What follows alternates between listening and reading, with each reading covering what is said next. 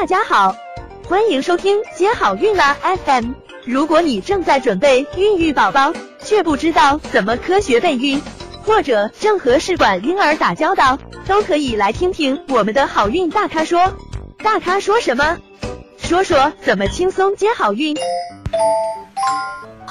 还有不推荐的一个避孕方法就是安全期避孕法。这个安全期避孕法为什么不推荐呢？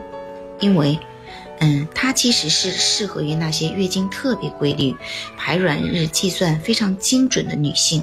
但是呢，不管你的月经有多么规律，还是有意外的风险，因为这个排卵容易受其他的因素影响。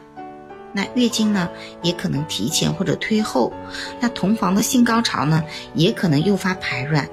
还有呢，精子最长可以在女性的生殖道内存活七天，所以呢，它这个失败率还是比较高的。它的一个避孕的有效率呢是百分之七十六到九十五，所以它最常见的一个副作用就是导致避孕失败。